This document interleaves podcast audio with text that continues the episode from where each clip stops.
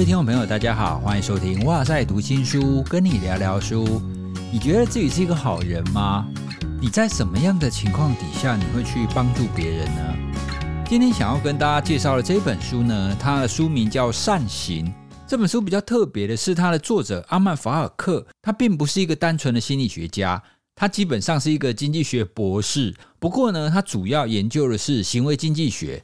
哦，在经济学里面，行为经济学的层次其实是很接近心理学。哦，像是大家很熟悉撰写《快思慢想》的康纳曼，还有提出禀赋效应的塞勒，哈，这两位也都跟行为经济学是有关系的。而这位作者也是我对这本书很感兴趣的其中一个原因。因为很多在写行善哦，或者是人性本善相关的书籍，多半是心理学或是哲学领域的专家哈，从他们的角度里面去诠释这件事。但是呢，从行为经济学的角度去诠释，它会别有一番风味哦。你会有不一样看待所谓行善这件事的角度哦。所以呢，这本书在推出的时候，我也有帮忙挂名推荐哦，因为我自己读来真的是觉得蛮有意思。人在什么样的情况下会当一个好人呢？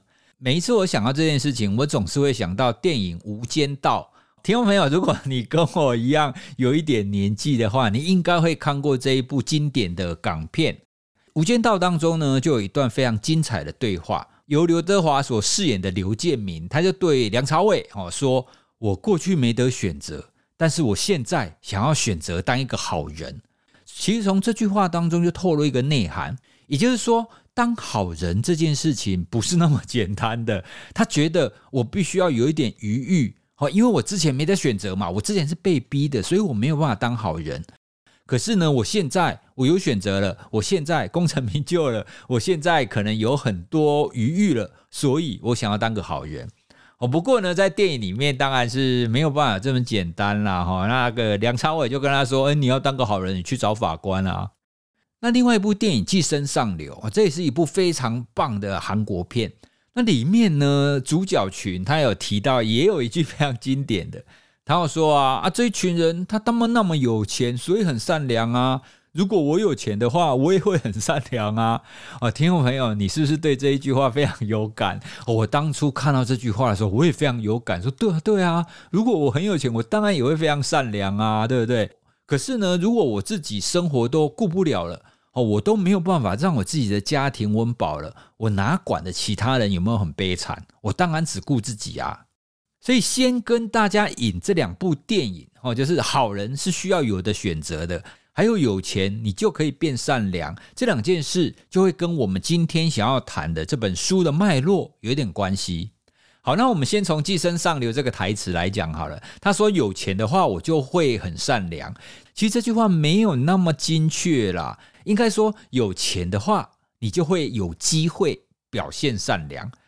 哦，因为有的时候我们还是有看到有一些人，他可能没有那么富裕。哦，像是几年前就是很知名的陈淑菊女士，哦，她本身并没有很富裕啊，可是她仍然很愿意捐钱来做公益。而且呢，我们也看到有一些人很富裕啊，但是他不见得会做好事。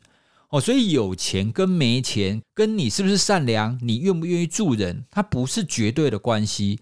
但是呢，你比较有钱，确实你比较有机会。表现出善良的行为啦。在《善行》这本书呢，一刚开始他要提出一个大爱实验，决定要推荐这本书啊，也是因为看了他前面的大爱实验，我就说哇，这个实验实在是做的太棒，实在是太有趣了。大爱实验的结论，它基本上是在谈说，其实所谓的助人或者是行善，人们呢多半会去衡量成本跟效益。这里的衡量，并不是说你真的意识上会去思考哦。其实衡量很多都是直觉式的，或者是情感式的。成本低、效益高的情况底下，我们就会容易行善。那这也是为什么，其实当一个好人基本上是困难的。当然，这里说的行善会衡量成本跟效益这件事情，指的是大部分的平凡人。像我这样子的平凡人，其实多多少少你一定会衡量你的成本跟效益嘛。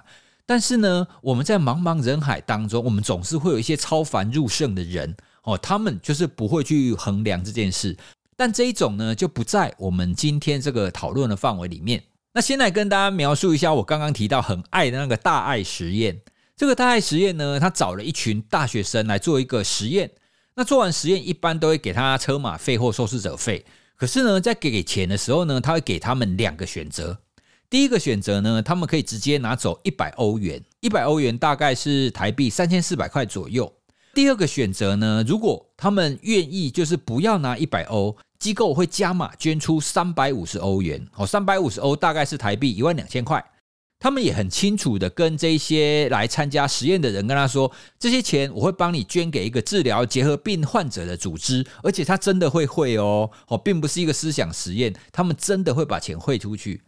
而根据他们的资料，三百五十欧元呢，可以用来成功治疗五位结核病的患者。而一般来讲，结核病的患者如果没有接受治疗的话，就风险上大概会有五分之一的人死亡。简单的讲，就是你要选择我不拿一百欧，捐出三百五十欧来救一个人。好，那如果是你面临这种情况，你不要拿钱，然后捐出去可以救一个人，你会不会做呢？这个基本版的实验呢，他发现百分之五十七的人会选择捐钱。好，那这些人呢，他选择捐钱，对他来讲成本就是一百欧元嘛，对不对？哦，因为他没有拿一百欧元，他损失一百欧元。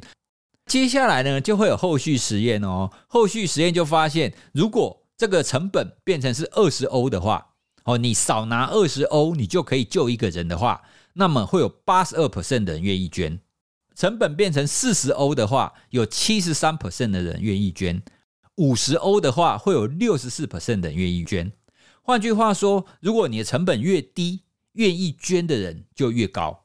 那如果反过来，成本变成两百五十欧的话，哦，因为我们刚刚讲一百欧的话，愿意捐的人是五十七 percent 嘛，成本变成两百五十欧的话，就会变成只有百分之二十九的人愿意捐，就从百分之五十七掉到百分之二十九，哦，因为成本太高了，所以从这些数据哦，你就可以知道，成本越低的时候，愿意不拿钱去救人的比例就会比较高。那随着成本越来越高，愿意捐的人就会变少了。好，所以这是刚刚我们有提到的所谓的行善，它第一个会考量成本。大爱实验呢，还有另外一些版本，就是同样是固定一百欧的成本，可是呢，现在变成是一百欧，你可以救两条人命的话，那选择捐的几率也会变高了哦。哦，因为它的效益变高嘛。哦，本来一百欧就一个人，现在一百欧可以变就两个人啊，我当然愿意捐啊。哦，所以这就是我们刚刚前面提到的。所谓的助人或行善，会从成本跟效益来做评估。哦，成本越低，愿意做；那效益呢越高，当然也愿意做。哦，这是不是很符合 这位作者行为经济学家的这种思考？而人类助人的行为也确实大部分都符合这样子的一个模式。当然，这里我们谈的成本跟效益是一种个人感受。不见得是单纯的这种具体的金钱哦，因为每一个人对成本跟效益的感受不太一样。哦，像我们前面提到的，有一些人很穷，可是他知足啊，所以他觉得自己有余裕可以帮助别人；但是有一些人很富有，可是他只盯着比他更富有的人，所以他只觉得，哎，我都赚不够啊，我哪有钱去帮助别人？在这种情况底下，他就不会去做。另外呢，其实所谓的成本，它不单纯只是金钱上的。它还包含时间跟自我管理上的，例如说，以前我读过一个让我印象很深刻的好撒玛利亚人实验。这个实验呢，它其实是请一群在神学院，然后去在学习的一群人，他们等一下呢要去做一个演讲。那这个演讲呢是在讲好撒玛利亚人的故事，也就是说，他要谈一个助人的故事啊。可是呢，如果在他去演讲的过程当中，有人想要请他帮忙的话，那么会有两种情境，一种情境呢是这一些要去演讲人觉得说啊不行不行，我快迟到了。那另外一种情境呢是这一些人觉得说，哎，我还有时间，我很有余裕，可以慢慢的走过去。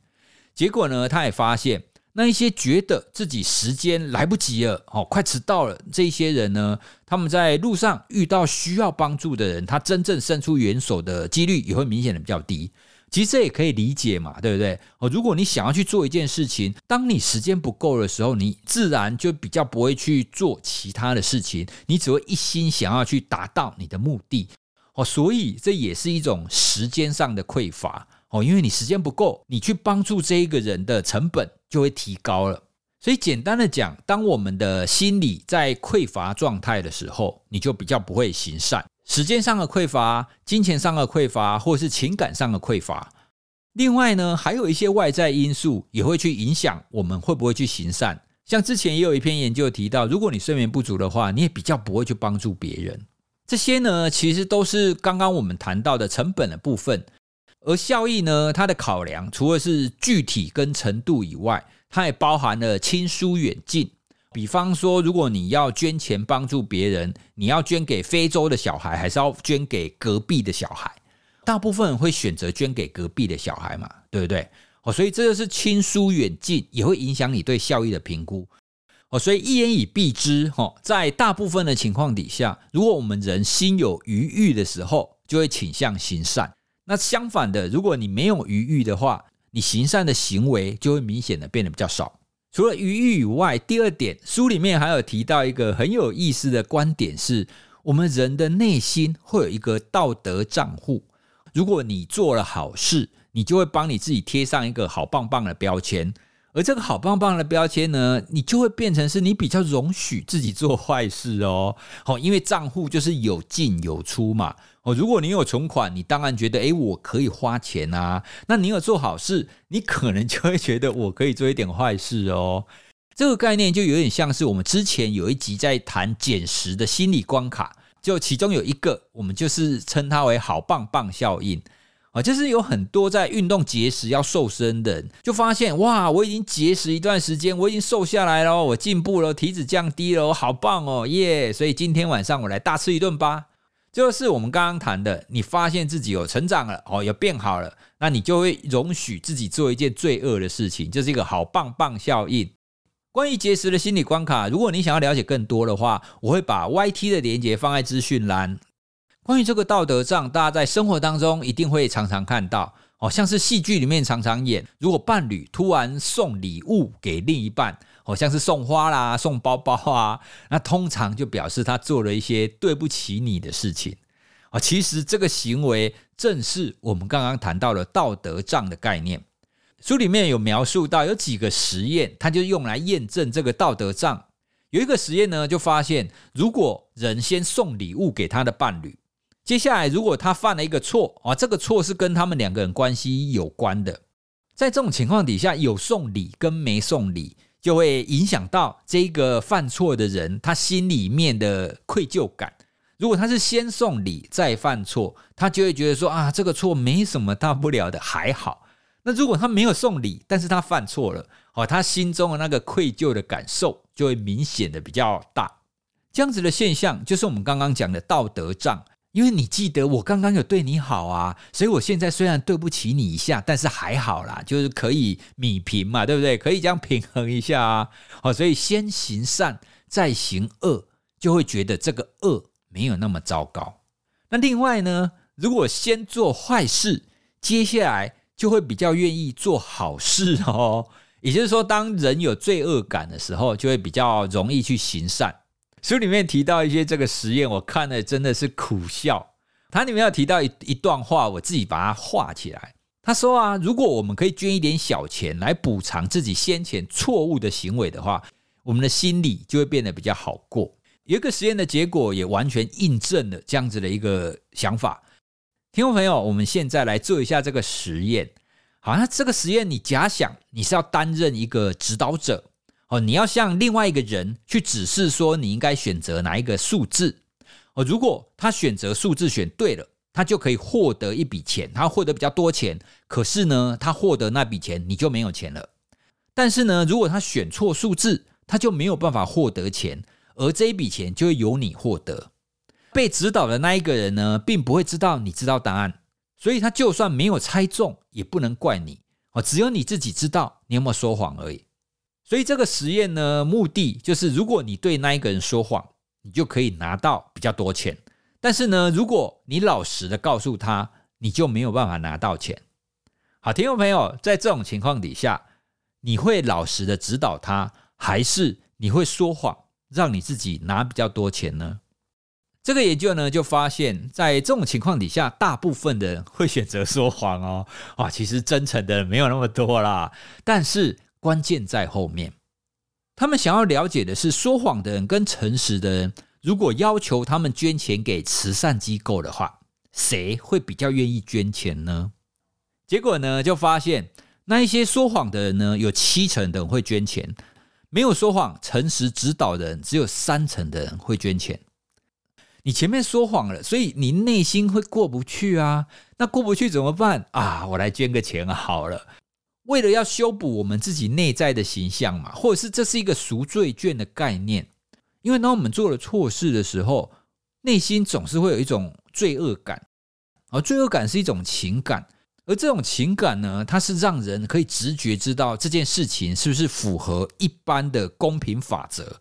哦，因为正常的情况底下，你不应该说谎嘛。哦，所以这是群居动物的公平法则啊，而符合公平法则才会让我们在群居的生活里面是比较安定的嘛。听众朋友谈到这边啊，我们回想一下，当你做一个错事的时候，你是不是不知不觉的就会去想要做一件好事来弥补？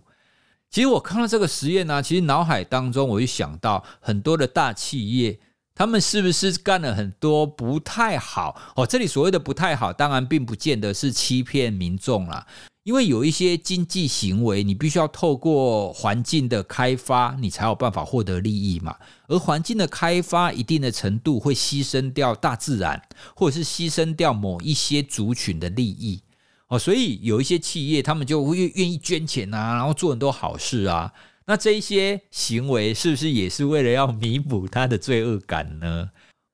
而讲到罪恶感啊，我也想到另外一个之前看过很有趣的研究：肉体的痛也可以帮助你消除你内心的罪恶感哦。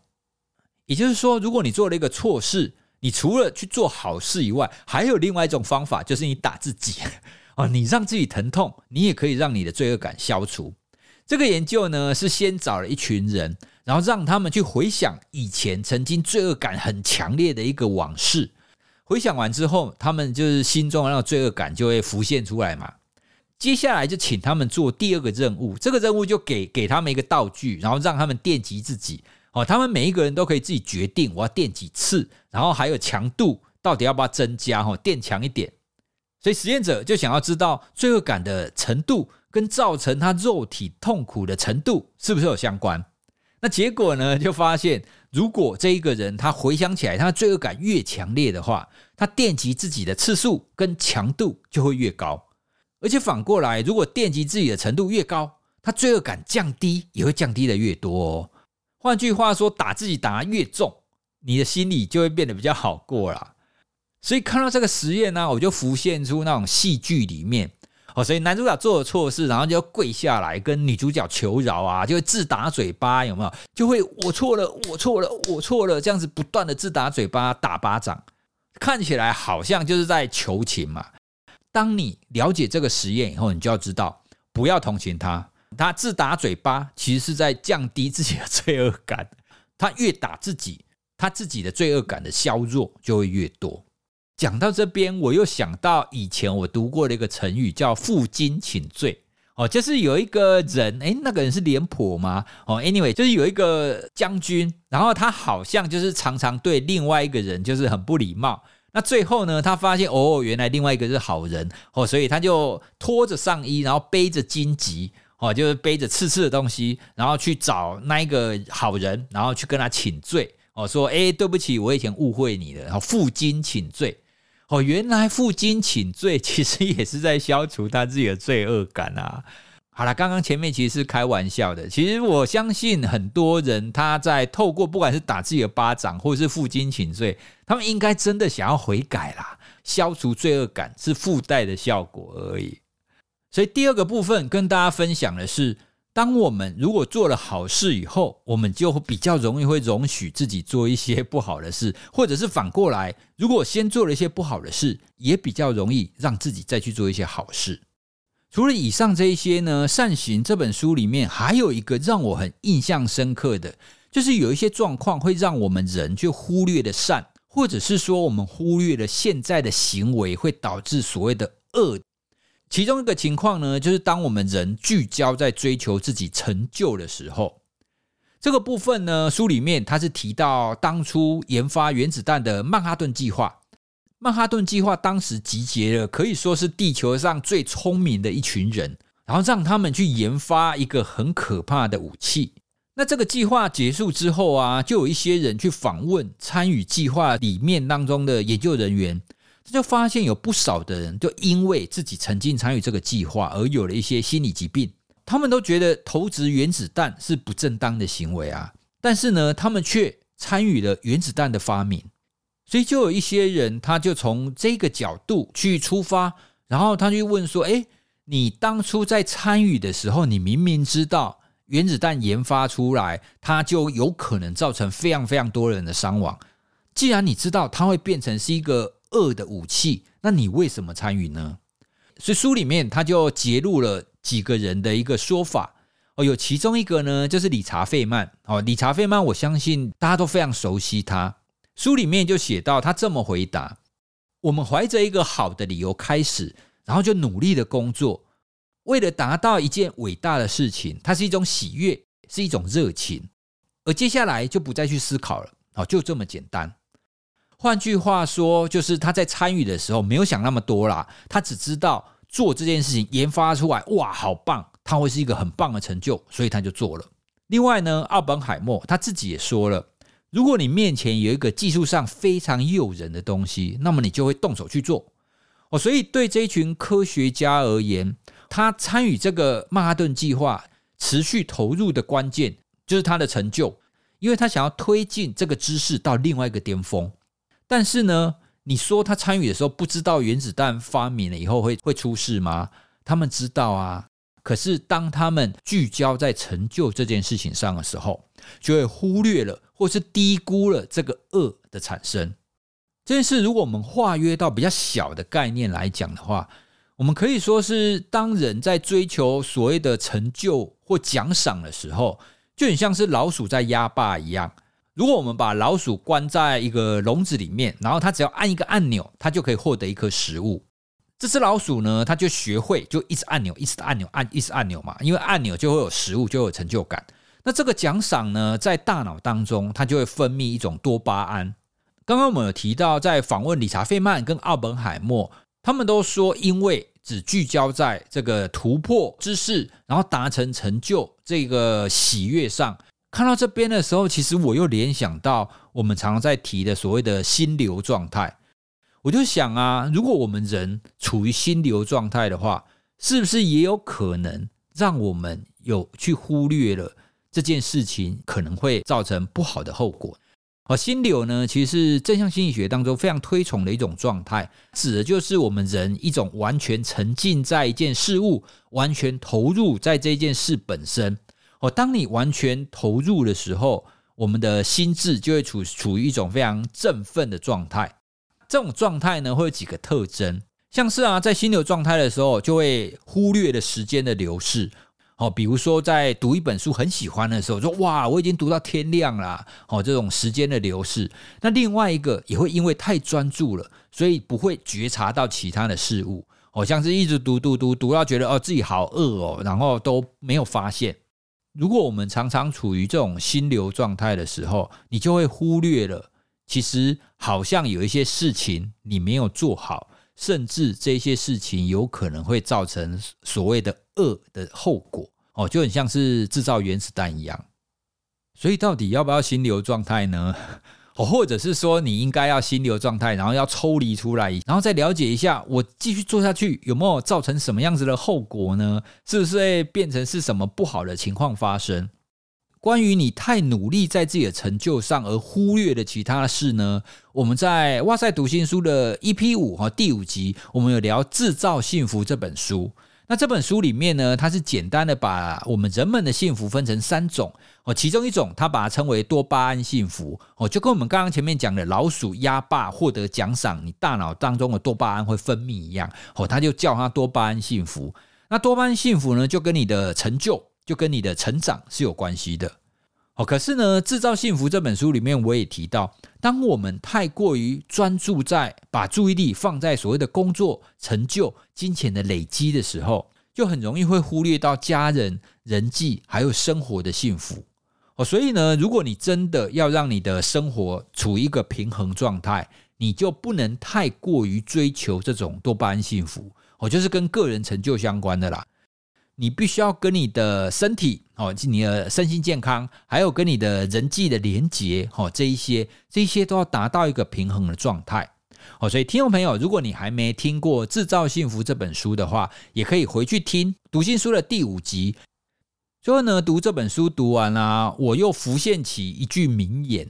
哦，这句名言呢，就是聪明是一种天赋，而善良是一种选择。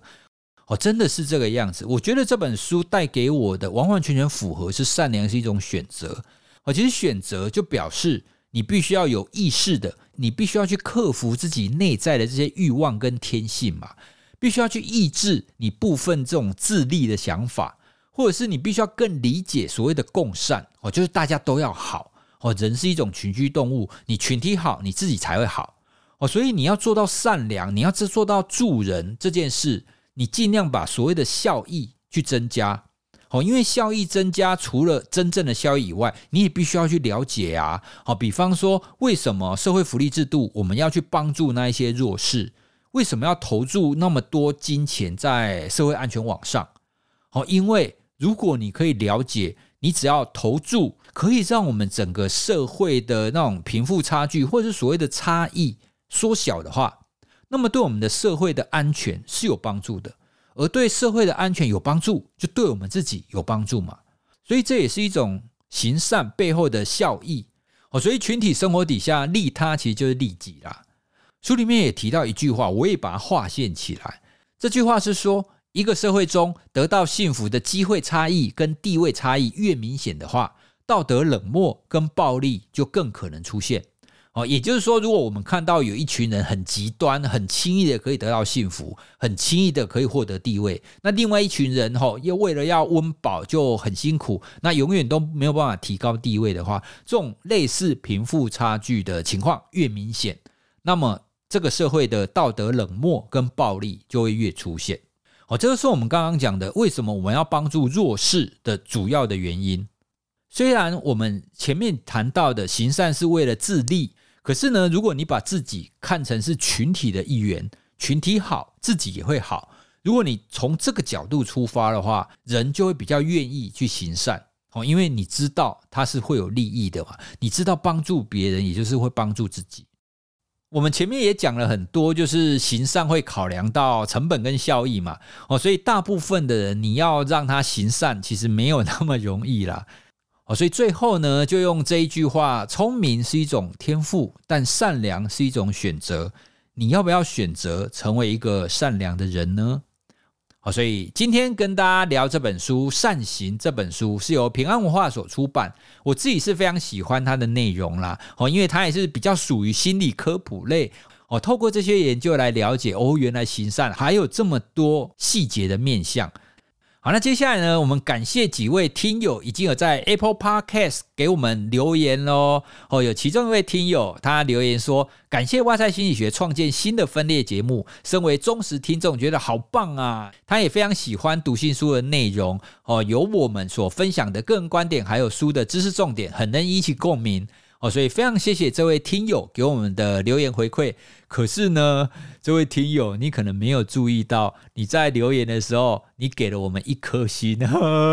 所以我看到了说啊，这个留言这么好，为什么只有一颗心呢？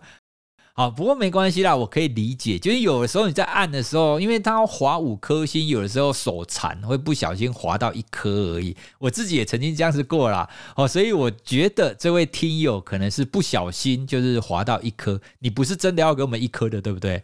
啊，因为现在给我们节目评分的人还很少啦。哦，所以在这边，如果听众朋友你喜欢我们今天的这一集，喜欢我们聊书的节目的话。也请你在 Apple Podcast 或者 Spotify 或者 Mr. Box 给我们五颗星，也许这样子我们的节目的排行可以往前提一点。